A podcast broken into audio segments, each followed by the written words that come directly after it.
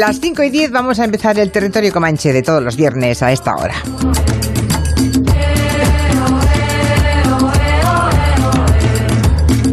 En Madrid está Máximo Pradera en su casa. Buenas tardes. Hola, muy buenas tardes, querida Julia. Y con demás comancheros.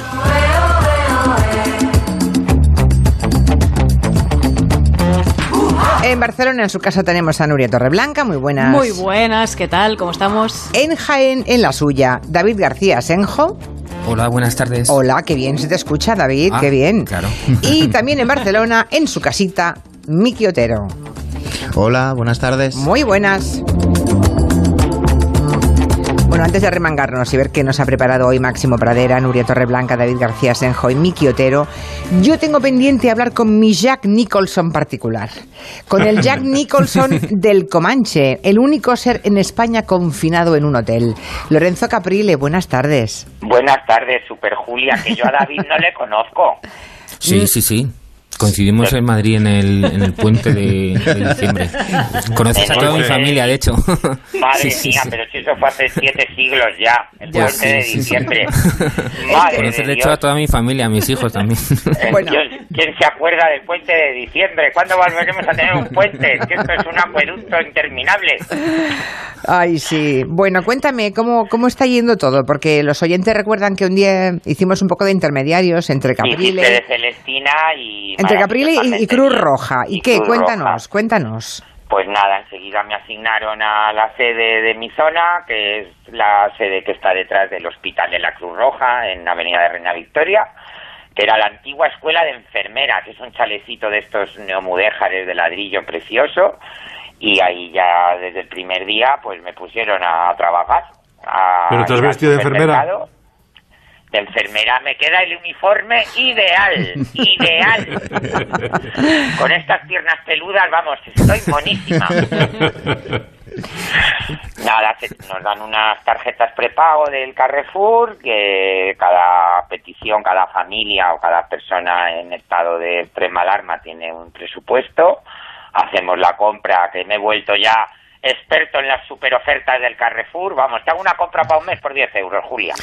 Bueno, Y- eso me han contado, que te has hecho un experto en... Pero vamos, en ver todas las ofertas y luego ya es ir pues por, por, por nuestros barrios, que a nosotros nos, nos toca toda la zona noroeste de Madrid, pues ir repartiendo, pues ves cosas pues muy muy fuertes. Pero, por ejemplo, a ver, a ver, es que a mí me interesa mucho que nos cuentes. O sea, eh, te llaman Cruz Roja, te adjudican un barrio o una casa. Entonces, ¿qué, qué- te dan? Eh, ¿Te dicen para qué personas Bueno, vas a hacer la mí y a compra? mi compañero, eh, que tengo Ya. que aquí dar las gracias a Miguel y a, Ja- y a Javier, porque yo no conduzco y son ellos los que llevan la furgoneta. Y, y, oye, me dais la oportunidad de hablar a mí, que soy el mediático, pero agradecer a todos los voluntarios de Cruz Roja por toda España, Julia. Que son miles. Los anónimos, que son miles, que se están dejando la piel y poniendo en juego también la salud, pues por, por, por, por, por ayudar en lo que se pueda. Entonces, ¿ayudáis a personas, en este caso, a personas que no pueden salir de casa porque son mayores? que o- no pueden salir de casa o bien porque son mayores o bien pues porque están recluidas y, y aunque salgan de casa tampoco tienen dinero para comprar nada. Julia. Vale, de acuerdo. O sea, hay personas, familias necesitadas que no tienen dinero Sí. y que no tienen darle para darle de comer a, a su familia. Ah, sí, así es, y de situaciones pues pues pues muy dramáticas, desde pisos pateras donde te sale a recoger uno, pero intuyes que ahí viven en 40 metros cuadrados, pues 30 personas, dos muchachas sin papeles completamente que estaban viviendo en la carbonera del edificio, que vamos nos costó Dios de ayuda a encontrarlas porque nadie sabía que esas dos mm, pobres mujeres vivían ahí. Madre mía. Ayer nos salió a abrir una puerta pues una señora ya muy mayor, encantadora, que encima nos dijo que le habíamos llevado demasiada comida, fíjate, Mm. sin una pierna, que con lo cual pues es que no, no, no se puede mover, ya es mayor y sin una pierna, o sea, pues como de Pérez Galdós, Ya. más allá. Y entonces, ya, ya. Y entonces, eh, a ti te da un presupuesto Cruz Roja y tú mismo haces la compra y luego se la Claro, llevas. nos dan unas tarjetas que ya, ya, ya están con el prepago, que es el donación de Carrefour, y, y- y nada, pues a fulano tanto, a Mengano tanto un poco más porque hay bebés o porque son cuatro. A este no solo comida, algo también pues de higiene o pañales o lo que sea, te dan en ese sentido. Cruz Roja funciona pues impecablemente bien como un ejército y cuando llegamos ahí tenemos todo especificado, lo que hay que comprar, las fichas, todo. Y Y te entonces, reconocen como un capril, ¿eh? Pues hay veces que sí, muy pocas, máximo, muy pocas, porque son situaciones tan, tan, tan, tan dramáticas que muchas Entiendo. veces ves que no tienen ni televisión. ya, claro. Entonces me han reconocido, que llevo ya casi dos semanas, me han reconocido tres veces. Tres veces.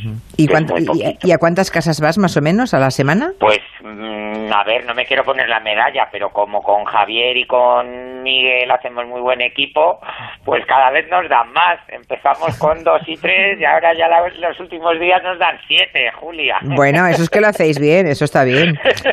O sea que es una es un baño de realidad y al mismo tiempo una Pero cura. vamos, un baño no, un océano, un Ya, ya. océano. Mía. A lo mejor ahora encerradito en mi mundo de color y fantasía con mis señoras y mis bodas y mis tal, pues me Claro. está viniendo esto estupendamente, Julia. Pues sí, porque una realidad es eso, ¿no? Las señoras que van al, al taller a hacer, la, a hacer el vestido de novia de sus, de sus chicas, ¿no? de y de ellas hijas, como grandes madrinas, oye, claro, que claro. Bienvenidas sean, ¿eh? Que no me falte el trabajo cuando regresemos, por Dios. ¿No? Que, que, que- tenemos que reactivar la economía entre todos. Hombre, esta piensa- Es la otra cara de la, esta es la otra cara de la moneda, Julia. Piensa, piensa Lorenzo que todas las bodas de mm, esta primavera-verano se van a trasladar a otoño-invierno. A ver, Julia, eso es lo que dicen, pero luego también escuchas y que mm, concentraciones de más de tantas personas no se van a poder permitir, con la distancia de seguridad, con las mascarillas. Ya, ya.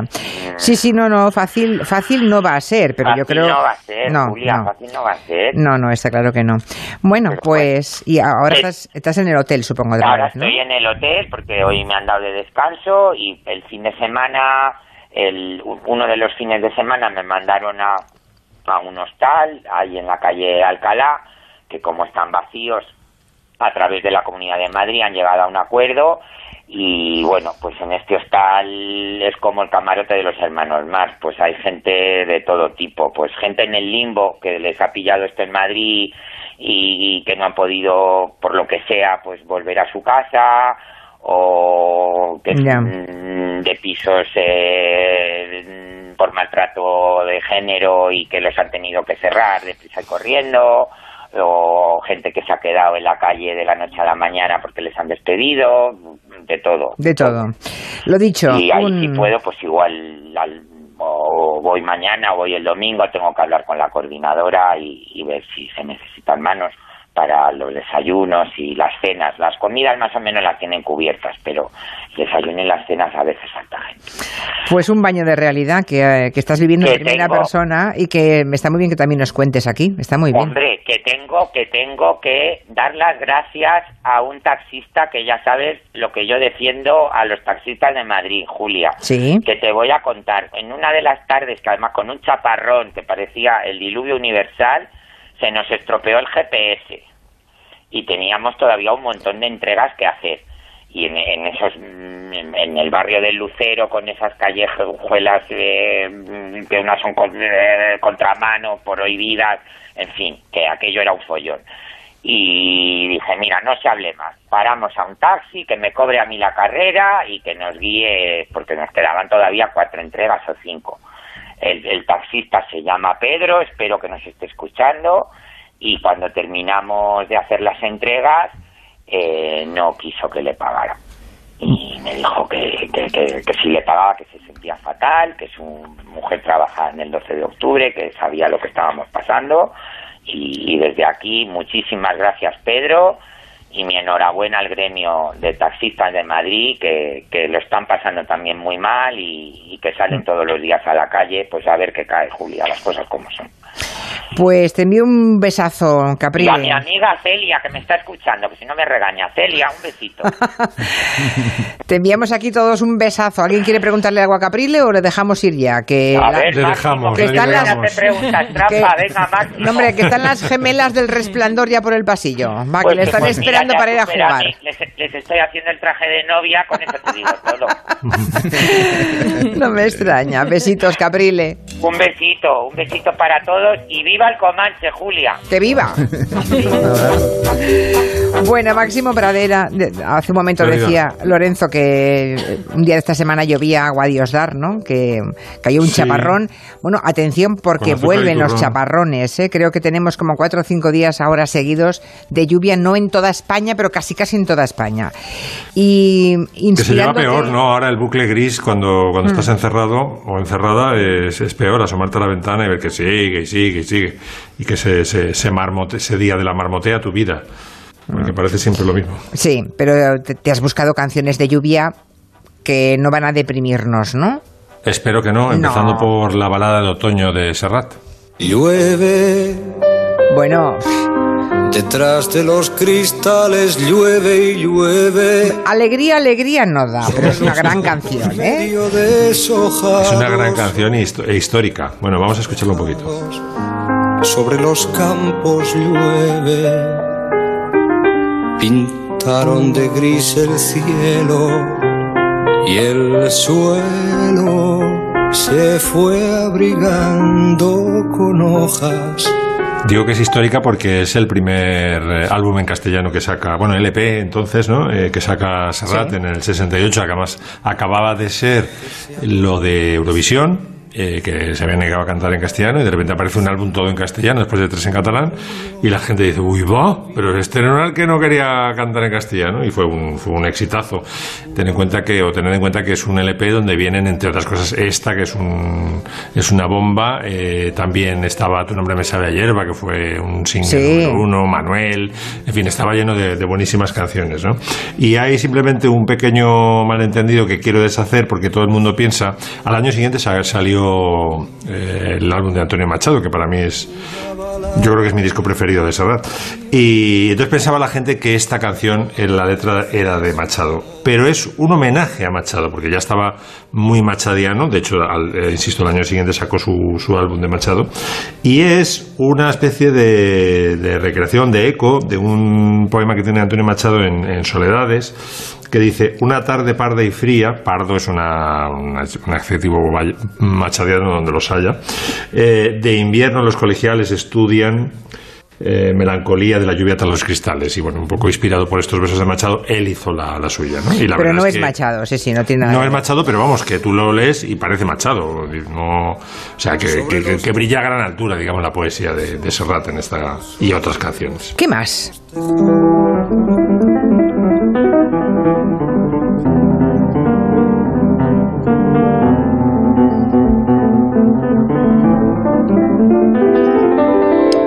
Esto va a ser del primer, le llamaban, ¿verdad que le llamaban el primer impresionista de la música, no? Sí, el gran impresionista es de, de Debussy, es una pieza que intenta imitar, eh, bueno, y de hecho es que es muy directa la evocación del repiqueteo de la lluvia cayendo, ¿no? Sobre la eh, sobre el jardín, pues se llama Jardin sous la pluie, desde una trilogía que tiene.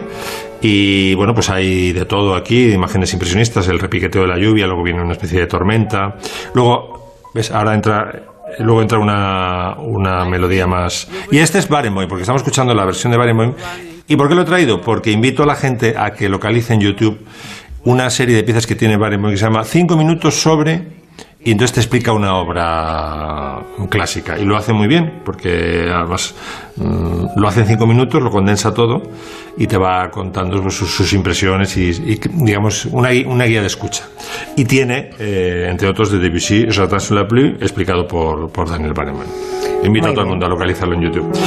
Y lo último es una super traducción. Yo no he visto una canción mejor traducida de Javier Crae de Georges Brassens, La Tormenta. Tuve un gran amor durante un chaparrón y sentí aquella vez tan profunda pasión que ahora el buen tiempo me da asco. Cuando el cielo está azul no lo puedo ni ver, que se nuble ya el sol, que se ponga a llover, que caiga pronto otro chubasco. Es el humor poético de Brassens, una historia de amor de un señor que, bueno, un, eh, un día de tormenta, una noche de tormenta se asusta a la vecina, viene a pedirle protección y entonces dice, eh, Brassens dice, luego el, el amor hizo el resto y tienen ahí un- una moguette de, de un soir, ¿sabes? Y luego ya desaparece la mujer, no la vuelve a ver. Él siempre se asoma a la puerta los días de tormenta, a ver, si- los días de Dana, a ver si regresa la mujer, porque el- toda la gracia, el humor viene de que la, el marido de esta mujer es vendedor de pararrayos. Entonces, justo cuando más lo necesita ella, que es cuando se asusta con los, los truenos, él sale a trabajar. Y luego cuenta que, bueno, que se le va muy bien al marido, se hace millonario y se va a vivir a otro país. Y entonces está la melancolía de que este señor mm, cada cada dana que viene se asoma a la puerta o se asoma a la ventana para ver si vuelve a ver a la mujer, pero sabe que en el fondo no. Su sueño es imposible porque ¿y cuenta toda esa historia en la canción? No está mal, ¿eh? Sí, sí, sí. Has tardado tú más en, contar, en contarla que, que él en cantarla. Lo cuenta en tres minutos y la traducción de Crae es fantástica porque sabes esas canciones de traducidas que después si no tiene nada, cuando conoces la original, que si no tiene nada que ver con lo que es lo que, lo que yo conozco, ¿no? Bueno, pues aquí está al moco, o sea, es una, una de una precisión en el metro, en las rimas y por supuesto en el contenido, todos los chistes preservados en la traducción de Crae es realmente un prodigio. Y también es un prodigio la interpretación de Alberto, la verdad, de Alberto Pérez, porque mete la, el kazoo que le da refuerza la parte humorística y bueno, pues de afinación que te voy a contar Alberto Pérez, iba cantando desde los cuatro años, cantaba, cantaba en el coro de Sigüenza y era, desde luego de los tres era el que mejor cantaba de la mandrágora. Bueno, canciones para la lluvia, la lluvia que viene estos próximos días. Y ahora viene lo del tigre, lo del rey tigre o no sé cómo traducirlo. Tiger King se llama.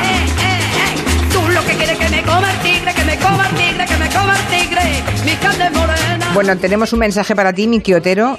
Como sabía José Luis Gallego que ibas a hablar de esto, está el hombre impresionado. Imagino que él también ha visto la serie. No sé cuántos capítulos son. ¿Cuántos son? Son, son siete capítulos. Siete capítulos. Bueno, de 45. tiene por lo visto mucho éxito y Gallego, que habrá visto alguno, está escandalizado de saber que en Estados Unidos hay más mm, bárbaros que tienen tigres como mascota enjaulados, claro, que tigres hay en libertad en todo el mundo. El dato que nos ha dejado aquí hace un rato es demoledor, desde luego.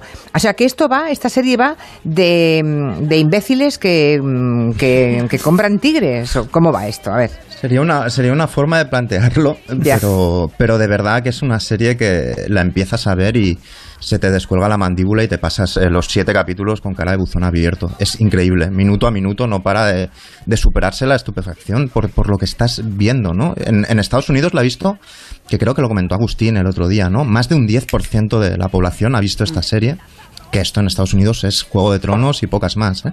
Y aquí la está viendo mucha gente. Y es Tiger King, el rey de los tigres. Y la historia empieza cuando el director del documental, él se plantea simplemente hacer un documental sobre los zoos privados de animales exóticos en el sur de Estados Unidos eh, y la lucha contra ellos de, de los, de las organizaciones animalistas, etcétera, etcétera.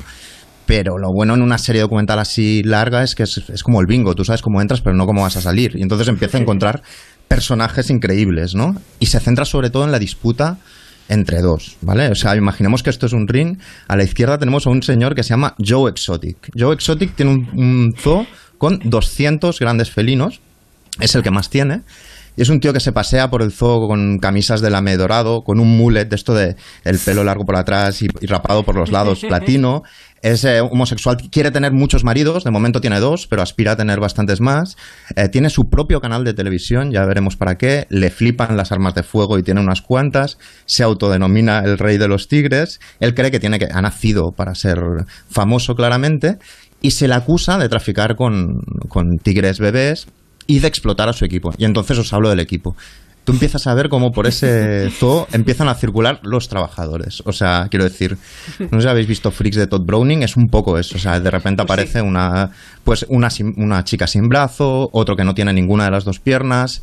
Eh, bueno, por, paro de decir extremidades, ¿vale? Pues el 90% de trabajadores no, no tienen dientes, o sea, es decir, pero igual tienen uno o dos eh, con, con un poco de, de suerte. Y él empieza a explicarte cosas. O sea, su marido, por ejemplo, que es uno de los que no tienen ni un diente, eh, tiene un tatuaje en el pubis donde se lee propiedad de Joe Exotic, eh, y él se dedica de- en su tele privada, que en realidad es una especie de canal de YouTube, a despotricar de, de- de su rival que ahora conoceremos y a promocionar, que creo que me, me he olvidado de decirlo, sus canciones, porque también es cantante, todo canciones sobre tigre, por ejemplo, esta. 'em.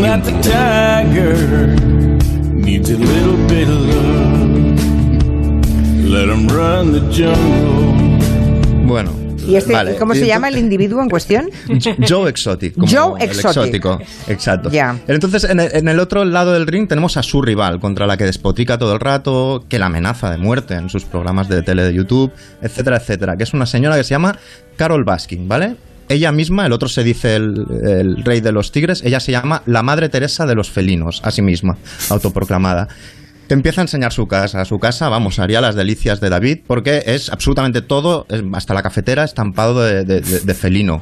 Abre el armario o el vestidor, todo, camisas, pantalones, todo estampado de felino. Eh, ella dice que ve las noticias solo si salen gatos o tigres, etcétera, y que su primera foto cuando era un bebé ya tenía un gato en las manos y se presenta como, como la buena de la película, ¿vale? Ella es la que sonríe, la luminosa, la que trata bien a los animales pero, y no desvelo nada porque se empieza a saber pronto, eh, empiezas a ver, por ejemplo, que bueno, sus trabajadores son bastante más normales que los de Joe Exotic, pero no cobran, son todos voluntarios. Y exhiben un excedente de sonrisa un poco sospechoso que recuerda poderosamente a, la sonrisa de una secta, ¿no?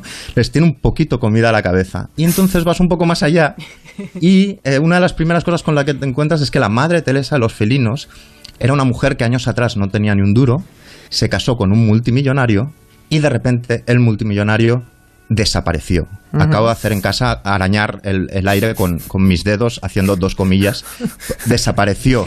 Y justo después te das cuenta de que en el testamento ella le, le hizo poner, en el testamento debe ser la primera vez de, de la historia, que si desaparecía, usando ese verbo, ella heredaba todo su dinero. Y el caso es que des- eh, desaparece. La sospecha, la sospecha está clara. La sospecha es que la- lo, lo mató ella y cómo lo hizo desaparecer. Tiene Los tigres, hombre. Claro. Los tigres, Imagínate. un día sin comer y vamos. Y entonces tenemos a estos dos personajes, Madre que son de como Dios, el, lado oscuro y el lado luminoso de la fuerza, que se están demandando continuamente, amenazándose en sus respectivos canales de YouTube en una, recu- una polémica, pero muy, Mm. muy violenta verbalmente, que a mí me recordaba, seguro que a Joe o a Carol no, pero a mí me recordaba esta canción que pondrá Joan ahora. Tigres, leones, todos quieren ser los campeones. Me Héctor Bruno, la más pequeño que en- ninguno. En esta cuarentena. Nos dice un oyente, nos dice un oyente mm, que nos escucha en Estados Unidos, José, que, que él no ha visto la serie, pero que ha visto en las noticias allí en Estados Unidos que uno de los personajes, no sé si eh, eh, él o ella, alquilaba tigres para fiestas privadas en Las Vegas y que en el estado de Nevada hay una orden de busca y captura hacia él. Hay, hay, hay- uno de ellos está en la cárcel, Joe Exotic, acabó en la cárcel. A Carol Baskin, por, por, por la serie, ha recibido un montón de amenazas de muerte de, fan, de fans de Joe Exotic. Eh, evidentemente, lo que comenta el oyente y muchas otras cosas. O sea, se supo realmente hasta qué punto traficaban con animales. Pero es que la serie tiene eso: tiene tráfico de armas, tiene serpientes eh, muleras que, que pasan, con la que pasan Sí. drogas, tiene un personaje del submundo de los strippers infiltrado en el, en el FBI que destapará uno de los misterios. Joe Exotic se presenta a una carrera electoral porque quiere acabar siendo presidente. ¡Qué horror! Eh, bueno, Yo no sea, me lo creía. Yo empecé a verla hay el otro día también. Uf. ¿Qué De verdad que decías? es No- no, no se ha entendido nada. ¿Qué decías, Nuria? No, perdón, que el otro día, también por recomendación de Miki, empecé a verla y no daba crédito. Digo, ¿pero qué es esto? O sea, toda esta gente y uno detrás de otro y a cuál más friki de todo. Pero pregunta, Miki, ¿no tienes la sensación al final de que ha sido una pérdida irremediable de tu precioso tiempo? De perder tanto No. tiempo con una- un atajo de freaks. No, no, porque no es una. Yo no, no lo veo bien así, porque si queremos incluso puede haber la lectura de que, bueno, esta gente se cree que realmente el Estado no tiene nada que decirles. Es, es claramente la cara de- del trumpismo. Es decir, eh, ellos tienen armas, si quieren se casarán ocho veces, ellos mandan en su vida, nadie les puede toser. Eh, y viven al margen, digamos, de, de lo que entendemos como sociedad. y se compran un tigre etcétera, o etcétera. 20 y lo que haga falta. Tremendo. Y luego además, eh, bueno, no quiero no quiero adelantar más cosas, pero hay giros de personajes muy interesantes de, de- de los Por aquí- buenos que no son tan buenos y al revés. Por aquí tengo una oyente que la ha visto, dice que es una docuserie que le parece surrealista, terrorífica, además de hortera a más no poder y que no pudo acabar de verla. Yo con lo que me has contado ya paso, paso. Yo creo que. Yo, yo Dije- en el primero. Sí, dije así un poquito comido lo de los imbéciles y veo que hay que decirlo con la boca llena, imbéciles. Bien, hacemos una pausa y seguimos. De 3 a 7, Gelo, con Julia Otero. Esta rentabilidad no se mide en miles de euros, se mide en miles de vidas. Aporta a Mutuafondo Compromiso Social FI, un fondo de inversión 100% solidario, gestionado de forma gratuita y con el que todas las aportaciones y sus rendimientos se destinarán a Cáritas para ayudar a sus residencias de mayores. Dona llamando al 900-555-555 o en mutuactivos.com. Condiciones en mutuactivos.com. En Securitas Direct seguimos aquí, trabajando por si nos necesitas. Por eso recuerda, si tienes cualquier emergencia, pulsa el botón SOS en tu alarma o en tu móvil a través de Guardián y tendrás a tu disposición a nuestro equipo de expertos de seguridad, listos para actuar las 24 horas si lo necesitas. Si quieres activar Guardián de Securitas Direct en tu móvil, llámanos al 900-200-200. Hoy más que nunca seguimos a tu lado. Ahora que debemos quedarnos en casa, nos apoyamos aún más en la tecnología para hacer nuestro trabajo a distancia, estar informados o quedar virtualmente con familiares y amigos. Y es un buen momento para ayudar a nuestros mayores a que vean esa tecnología como un aliado, para estar en contacto con los suyos, pero también para hacer compras o gestiones financieras de forma más segura, rápida y cómoda. Enséñales, la tecnología es mejor si está al alcance de todos.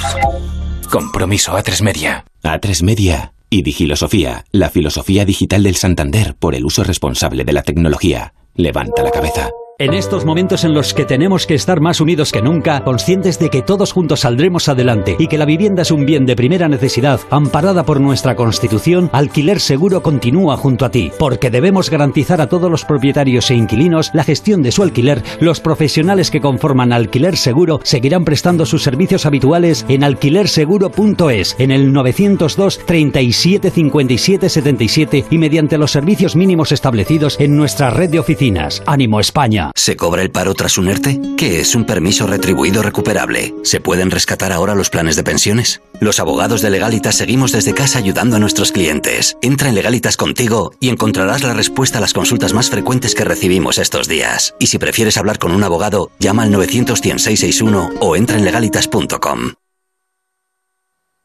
Onda Cero. La red de concesionarios de automóviles Honda de Madrid se suma al compromiso de velar por la salud y seguridad de sus clientes y empleados. Por este motivo, nuestras instalaciones permanecerán cerradas hasta nuevo aviso, pero seguimos conectados a ti a través de diferentes canales de atención habilitados en nuestra web honda.es. En la red de concesionarios Honda de Madrid estamos contigo. Ánimo, saldremos de esta. Y ya sabes, quédate en casa. Anda, ¿ahora eres vigilante de seguridad? Necesitaba un cambio en mi vida y gracias a Forma Emplean lo he conseguido. ¿Forma Emplean? Sí, hice el curso de vigilante de seguridad y ya estoy trabajando. ¡Ah, qué bien! Además te ayudan a encontrar empleo. A mí me han cambiado la vida. Pues yo estoy en el paro. ¿Cómo dices que se llama? Forma Emplean, tu formación para el empleo en Madrid, calle Cartagena 70.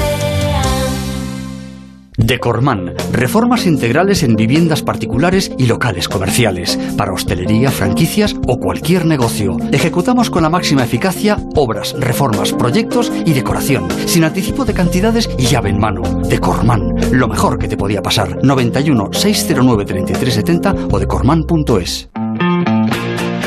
La Brújula. Cada tarde a las 8 tomamos el pulso a la actualidad. Tenemos muchas cosas que comentar, noticias que ampliar, reflexiones que escuchar y que compartir. Decías tú hace un rato, Ignacio, que lo más preocupante para ti es que el paro no termina de descender. No, la verdad es que no, porque... Diálogo de igual a igual, diálogo sincero, con calendario y compromiso de cumplimiento. O sea, un sí que es un no si no se pliega. No habrá que pensar en un modelo educativo que se ajuste a la realidad de un mundo cambiante y cada vez más tecnológico. ¿Qué es lo más importante desde el punto de vista medioambiental en estos momentos? Sobre asuntos del día a día, sobre materias que nos afectan de verdad. La Brújula de Juan Ramón Lucas, la única que te guía y que te escucha. Yo quiero insistir en que su participación es compromiso que uno asume desde el minuto uno de este programa. Te mereces esta radio. Onda Cero, tu radio.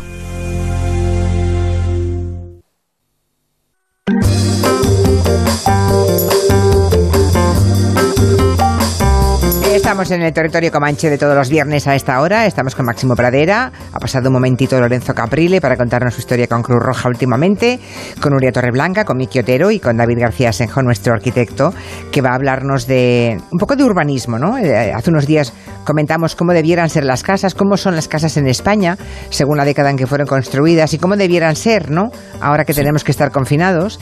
Y dice David también eh, que los urbanistas tienen trabajo ahora porque deberían pensar cómo debieran ser en el futuro las ciudades. Algo hay que cambiar en ellas seguramente, David. Pues sí, algo hay que cambiar, pero bueno, la verdad es que será un proceso lento porque la ciudad se transforma mucho más despacio que una casa. Una casa pues hace una obra, pero una ciudad al final tiene unas inercias bastante, Claro. bastante largas. Em, dice Manuel Delgado que ahora que estamos todos en casa nos estamos dando cuenta de que la ciudad también es el espacio público. Él dice que salir es como materia básica de la vida urbana implica dos perspectivas. Una, que tenemos una casa y otra, que tenemos un movimiento en la ciudad.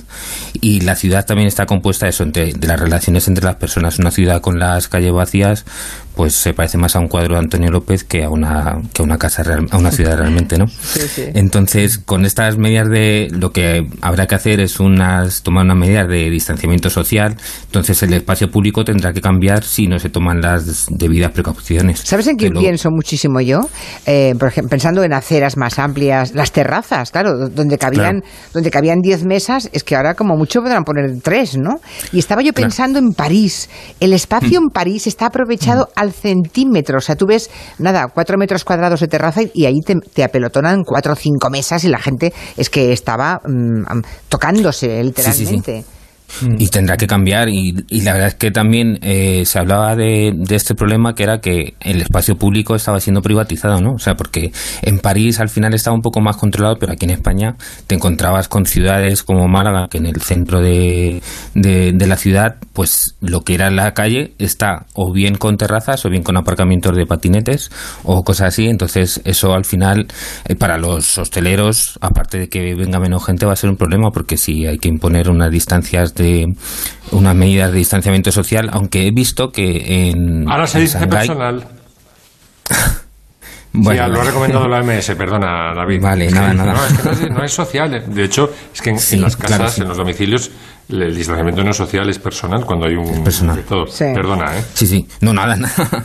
No, que eso, que lo que sí he visto que, que están colgando imágenes de que en China, pues en Shanghái y en ciudades así, pues están volviendo a abrir las terrazas y lo único, pues eh, tendremos que ir con, con mascarillas y demás. Entonces, eh, una cosa que, que comentabas de las aceras, pues seguramente tendrán que pasar a ser un poco más amplias, porque si intentamos eh, no cruzarnos o cruzarnos con espacio suficiente, en, en zonas que no estén muy habitadas podrá dar igual, pero en otras sí será necesario que sean, que sean más amplias, o incluso ya que tenderá a haber en un principio menos tráfico rodado, también eh, se habla de que se empiece a aprovechar parte de grandes avenidas para que sean carriles bici, ¿no? Claro, O sea que- eso, eso oía. Este mediodía en el Rojo Vivo decía Nacho Escolar que celebraba, creo que el alcalde de Madrid ha decidido que la semana que viene, miércoles o así, abre el eh, Bici Mat, se llama, creo. Eh, estaban contentos porque, bueno, hay gente que ya puede ir en bicicleta, ¿no? Pero decía, ¿por qué no se abre una gran avenida como la Castellana, que en todas las ciudades hay esas grandes avenidas, ¿no? Que normalmente tomadas por los coches porque son arterias importantes. ¿Por qué no se empieza ya a diseñar un carril Claro. para las bicis? Claro, todo eso es el, el urbanismo quien debe diseñarlo. Claro, eso eh, con el tema de los carriles bici en Madrid ha habido problemas porque se entendía, eh, muchos ciclistas creían que el gobierno de Manuela Carmena eh, iba a optar por por la bicicleta porque eh, Podemos o los distintos movimientos en torno a Podemos sí eran muy partidarios de, de hacer carriles bici, de favorecer el movimiento en bicicleta, pero no llegaron a hacer. De hecho, la, una de las principales transformaciones que hubo, de las principales obras que hubo en Madrid, que fue la Gran Vía, no se aprovechó para hacer un carril bici como reclaman algunos ciclistas, que es exclusivo, es decir, que no sea compartido eh, una línea pintada en la, en la calzada, sino que sea un carril en el que haya un bordillo en el que no se pueda subir un coche para que el ciclista vaya seguro. Entonces, ahora que se tenderá a que haya menos tráfico porque pues por, eh, por limitar movimientos y demás, pues sería la ocasión para plantearse de verdad hacer carriles bici, porque con eso estamos limitando también el movimiento de la gente en el transporte público, estamos permitiendo que se eh, con las bicicletas eléctricas te puedes desplazar tranquilamente por el centro de la ciudad. A lo mejor hay ciudades que es más complicado, pero en ciudades como Barcelona, Valencia, ciudades que son planas, pues toda la persona que puede ir en bicicleta dejará de ir en transporte público, que a partir de, ahora tendrá que estar eh, mucho más regulado la, afluencia de, personas a él. ¿no? O sea, mira por dónde es una buena oportunidad. Mira por dónde, exacto, iba a decir eso. Es una oportunidad, igual que el teletrabajo ha sufrido, ha experimentado un empujón enorme en, en estas últimas cinco semanas, pues igual también ese transporte no contaminante de la bicicleta consigue también darse un empujón en toda España, ¿no? Al precio de que a Isabel Díaz Ayuso le va a dar un infarto, porque sabéis que era muy fan de los atascos. Bueno. los atascos los viernes por Ya volverán los atascos, algún día volverán. Bien, pues luego seguimos con David García Senjonuria, que te tocas hablar de series. Eh, ahora ya te están haciendo encargos los oyentes, ¿eh? Hay oyentes que, que, no, que, no, le dicen, ¿qué nos recomiendas? Sino que le dicen, habla de tal serie, ¿no? No, no, o sea, no habla, es, hay que dedicarle un comanche a The Good Fight, que es muy buena y ha superado a su predecesora y seguro que a Julia Otero le encantará. O sea, ya no es el criterio, es que a ti te va a gustar, hay que hablar de ella. Eso lo dice Jorge. Bueno, pues no sé por qué. The Good Fight, ¿eh? The Good Fight, sí, sí, te va a gustar, es muy buena, muy buena. Mi frase resumen es ¿cómo hacen estos abogados de la tele para no quedarse nunca en blanco en los juicios? No, no la conozco lo suficiente como para saber si bromea. Ha ido a por nuestros clientes. Eso no es verdad, Diane. Ya ha conseguido convencer a varios. Todo se ha hecho dentro del marco legal. Así que pensó que podría llevarse los más lucrativos, abandonar al resto y limpiar el cadáver, ¿no? ¿De dónde saca eso? La cuestión es que no somos un cadáver. De momento estamos heridos por el tiroteo que ha sufrido nuestro socio. Pero nos recuperaremos y lucharemos para quedarnos con nuestros clientes. Y quiero que sepa que iremos a por los suyos.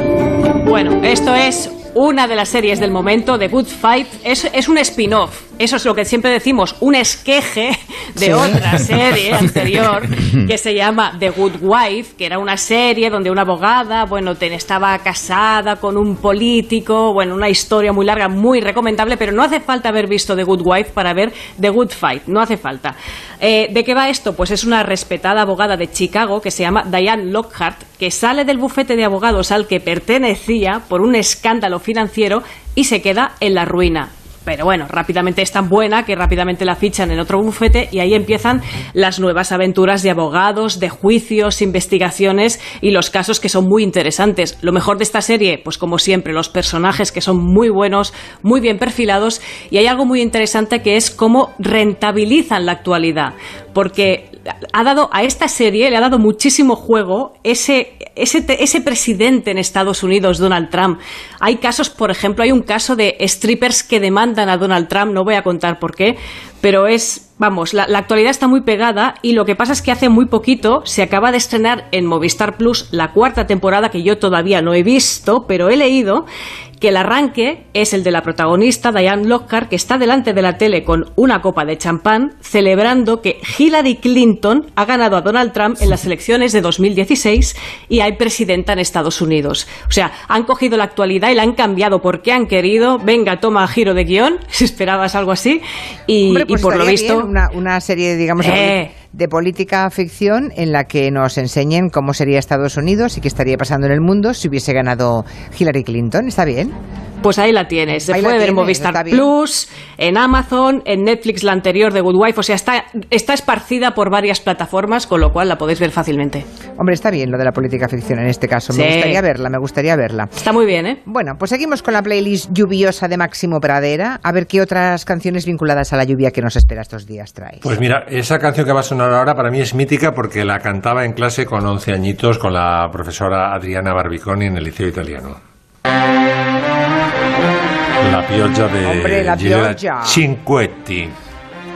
Mitica, mitica canción. Muy bien cantada. Sul giornale ho letto che il tempo cambierà, le nuvole sono nere in cielo e che i passeri lassù non voleranno più.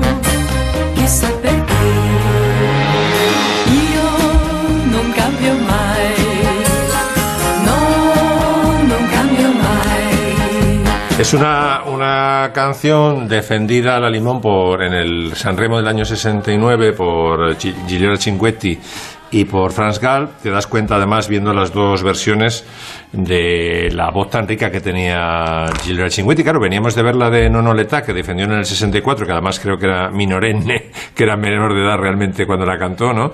Y dices, ah, una niñata, pero no, no, eh, era una mujer, eh, Giliola, y bueno, es, porque sigue en activo, aunque ya se retiró la canción, de mucha polenta. Tenía formación clásica, familia, no sé si aristocrática, pero vamos, muy adinerada de Verona, estudios de piano, estudios de teoría de la música y muy informada. Bueno, yo no digo que no tenga estudios musicales y que mm, puede tener muchísimos conocimientos eh, en su sustrato, pero cantar, Máximo. Sí, sí, canta, canta bien y canta. No y canta una bien, pero si la ca- canta dejando las, fi- la- las- los finales de sílaba.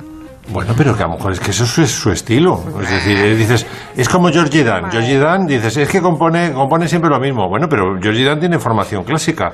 Eh, es un trompetista. Sí, sí, pues que eh, yo no niego una cosa, no niega la otra. Pero ¿no? luego tú tienes la técnica y luego la aplicas eh, y le das a tus eh, composiciones e interpretaciones la- el aire que te da la gana. Yo creo que sí que tiene formación. ¿eh? Esta mujer ha tocado muchos palos, ha tocado también canción folk. eh, no sé, que no, no es una. No es una muñequita, ¿sabes? De un éxito y fuera. Lleva, ha estado muchos años en, en la canción. luego es cierto que ya le vino las, le vinieron maldadas y se pasó a la tele, ¿no?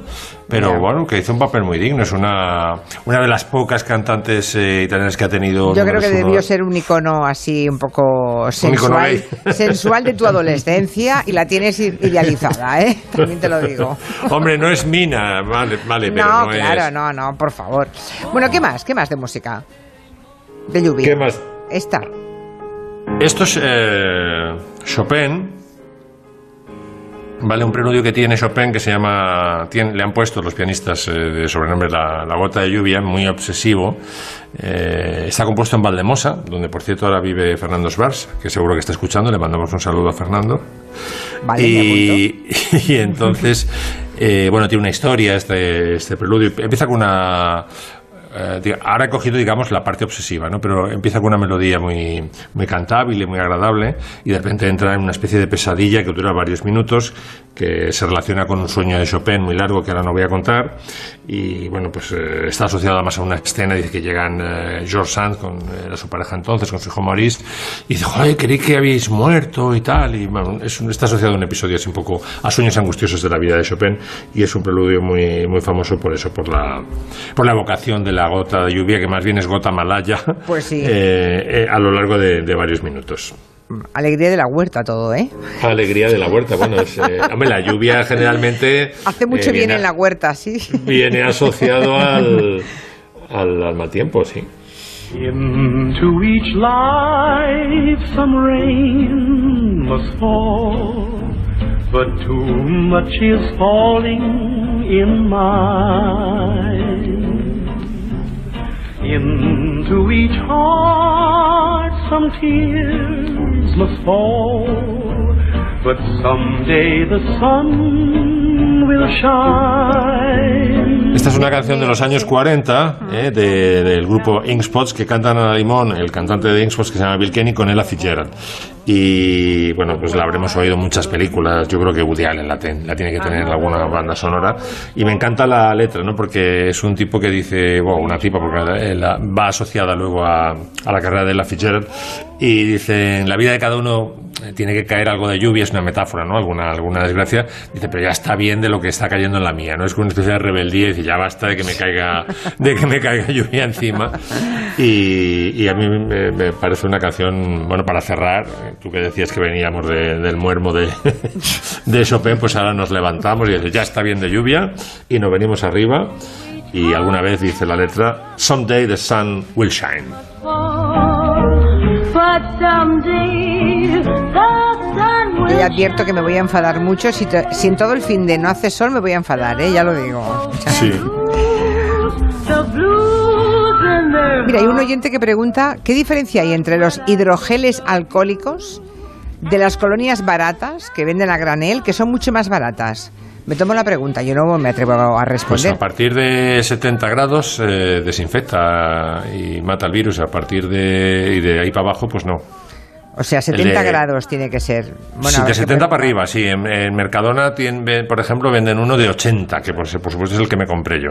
Y luego está el de quemar, es el de 100, claro.